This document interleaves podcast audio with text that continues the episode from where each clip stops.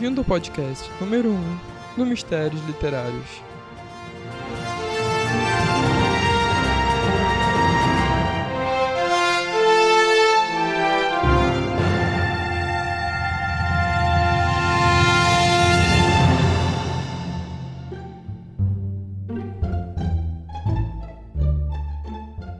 Vamos falar de algo que aconteceu no longínquo século XVI, durante os primeiros esforços de colonização da América pelos ingleses.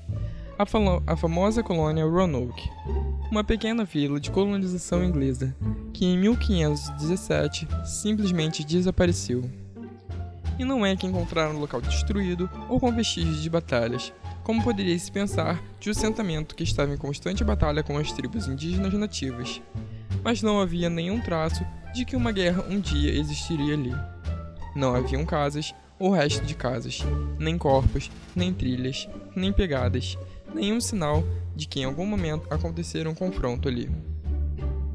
Tudo o que restou foi uma cerca de madeira que servia como proteção da cidade.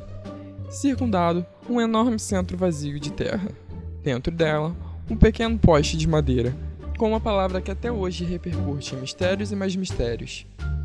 Documentado e pesquisado por vários historiadores ao longo de mais de 400 anos de seu desaparecimento, ninguém nunca conseguiu encontrar uma pista sequer que pudesse explicar o destino dos habitantes de Roanoke, tornando esta história um dos casos mais bizarros de toda a colonização americana. O mistério de Roanoke começa em 1585, quando o explorador britânico Sir Walter estabeleceu o primeiro assentamento britânico na região, que é hoje conhecida como Estado da Carolina do Norte. Obrigado a retornar para a Inglaterra no ano seguinte, Walter enviou em 1587 um grupo de homens, mulheres e crianças para o assentamento, com a ideia de povoar aquela região e estabelecer um comércio com os habitantes nativos. Para isto, ele escolheu John White, um homem de sua confiança, para servir como espécie de governador local. White se esforçou para criar laços de amizade com várias tribos indígenas locais e fazer com que a colônia se expandisse. Mas no início da guerra entre a Inglaterra e a Espanha, poucos meses depois de chegarem no assentamento, pegou os colonistas de surpresa, e eles logo viram os carregamentos e recursos prometidos pela coroa não serem mais enviados, deixando o povo de Roanoke passar necessidades. Desesperados pelas dificuldades, White se viu obrigado a deixar a esposa, filha e a neta recém-nascida na América, rumando de volta para a Inglaterra para suplicar os, os suprimentos que mantinham o projeto e o povo da vila vivo. A viagem, que deveria ser rápida, acabou deixando três anos longe da sua família devido a um decreto da rainha Elizabeth que colocou todos os navios ingleses, militares ou não, para o uso somente contra a batalha contra os espanhóis. E quando finalmente White conseguiu retornar, depois de três anos, encontrou algo que realmente não esperava. Toda a Vila Roanoke simplesmente havia desaparecido. Nenhuma pessoa, nenhum animal, nada foi encontrado.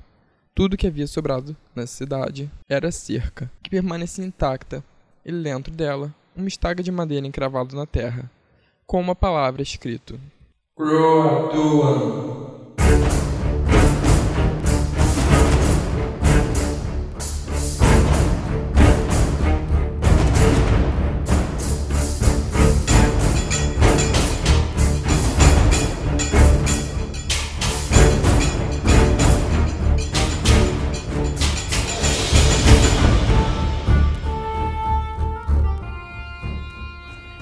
Até hoje, ninguém sabe exatamente o que aconteceu com a vila, mas teorias é o que não faltam. Alguns dizem que a demora no envio de suprimentos, juntamente com a seca que assolou a região durante aquele tempo, fez com que os habitantes dela a abandonassem e se juntassem com as diversas populações nativas da região, principalmente os Powhatans e os Cronokes, com que a população de Roanoke já possuía ligações criadas pelo comércio de mercadorias. Outra teoria bem aceita é os Croatoans, uma tribo da região única que possuía uma certa hostilidade para o assentamento. Matou todos os moradores, sumiu com seus corpos, destruiu toda a vila e deixou a placa do centro dela como um aviso. Outra teoria bem aceita é que os conquistadores espanhóis das regiões próximas atacaram e destruíram toda a colônia.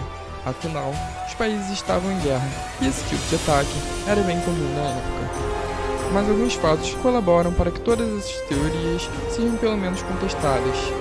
A falta de suprimentos forçou com que as pessoas abandonassem a vila, porque não enviou nenhuma mensagem à Inglaterra explicando o que havia acontecido. Afinal, eles estavam ali em missão oficial, tomando uma decisão que contrariava as ordens do chefe e levando toda a família do próprio junto. Ou, se foram atacados, seja pelos espanhóis ou pelos nativos, nada explica o fato de cerca de proteção do assentamento estar intacta, sem marcas de machados, espadas, flechas ou de ter sofrido qualquer tipo de golpe. Considerando o assentamento daqueles, a cerca seria a principal forma de proteção de seus habitantes. Então, qualquer um tentando atacá-los certamente teria que destruí-la antes de alcançar seus objetivos.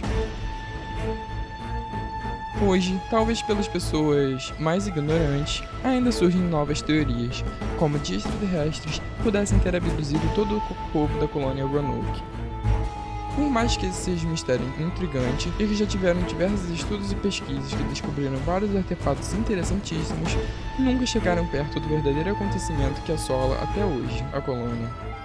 Será que um dia esse mistério ainda será desvendado e virá à tona o verdadeiro motivo? Talvez não.